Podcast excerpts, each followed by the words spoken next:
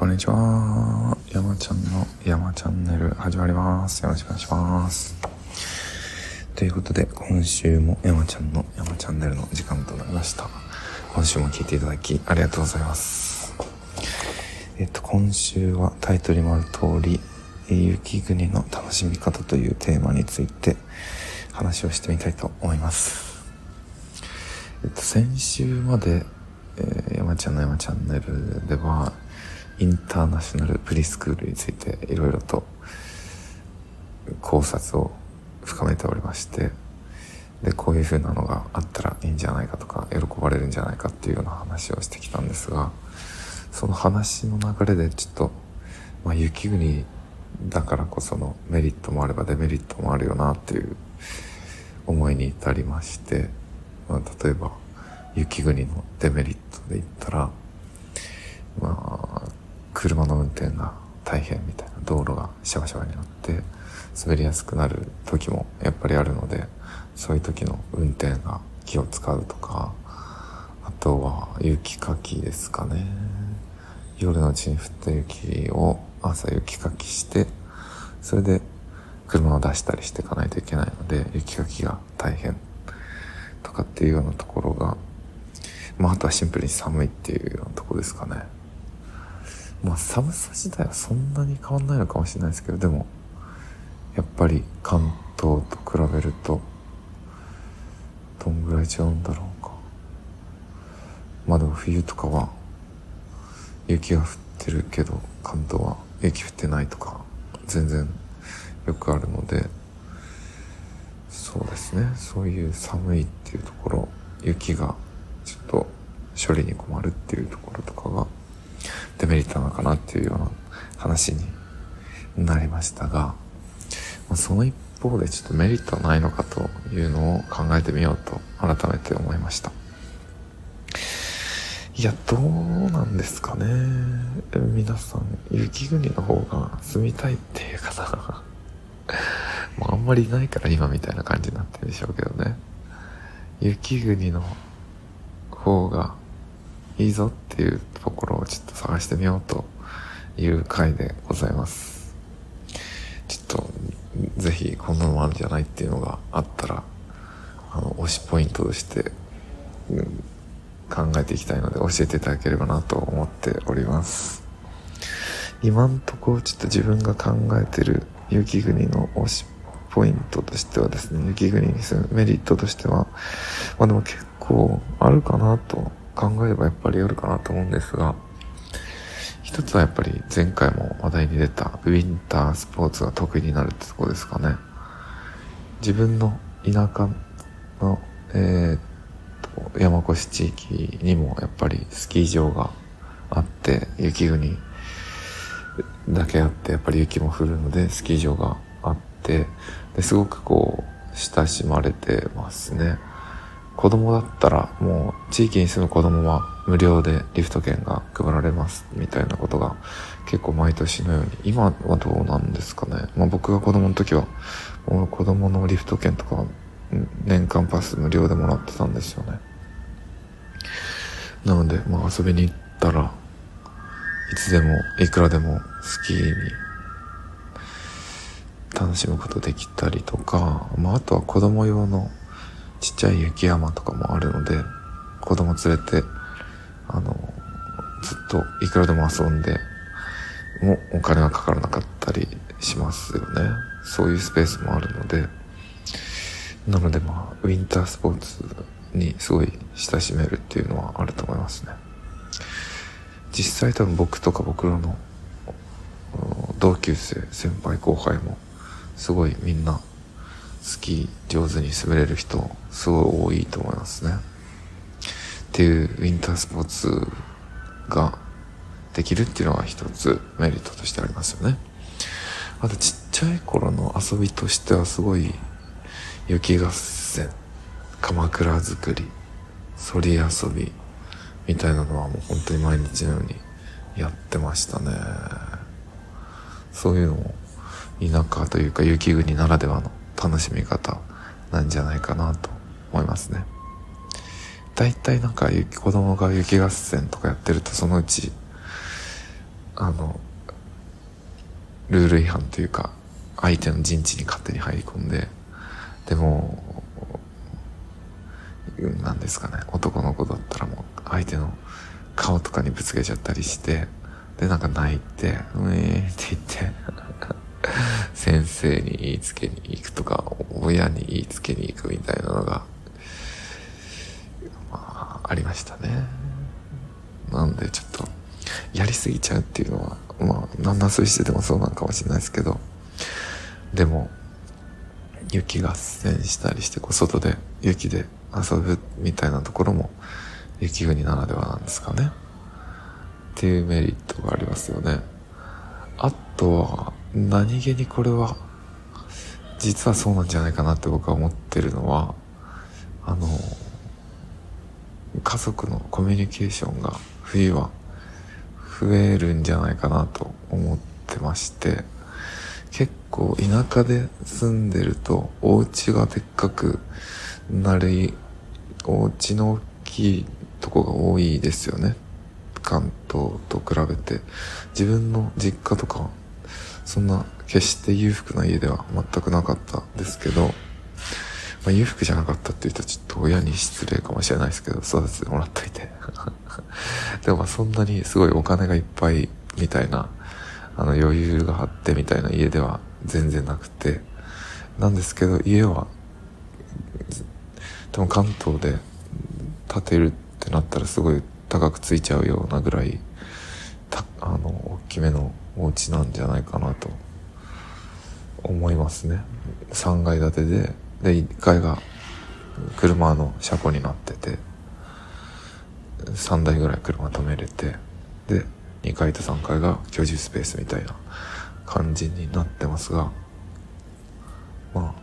全然なので何て言うんですかね。家大きいような田舎の家ってすごいいっぱいあると思うんですけどで家大きくなればなるほどやっぱり部屋が温まりにくくなってで部屋が温まりにくくなると大体みんなこたつに集まるんじゃないかなと思うんですよね。これはもう勝手な僕のあの イメージというか分析というかあの思い込みなのかもしれないですけどあのでも部屋が温まりにくいっていうのは多分事実だと思うんですよね。すごいいい家いい機密性の高い家とかだったらあれなんですけど私たちの実家の方は全然そんな感じじゃなかったので隙間風みたいなの入ってきたりとかあとは子供たちが窓を閉めないみたいなのとかこう扉の開け閉めちゃんとしないっていうので温まりにくいだけの部分も多々あるとは思いますが、まあ、いずれにしても結構田舎に住んでるも土地の値段が本当に安いので家が大きくしやすいと。なのでみんな大きくしてで車も絶対持たなきゃいけないからっていう、まあ、そんな安いし車が必要だしっていうので家が結果的に大きめになってで家が大きめになるからこそ部屋が温まりにくくなってで部屋が温まりにくいんでみんなこたつにぬくぬくしに来るっていうみんなすごいこたつ好きなので。っていう勝手に決めつけなんですけどこたつ好きな人多い多くないですかね。みんなこたつ好きなんでこたつに集まってきてでなんかそこで思い思いのゲームやってたりとか勉強してたりとか昼寝してたりとかみかん食べたりとか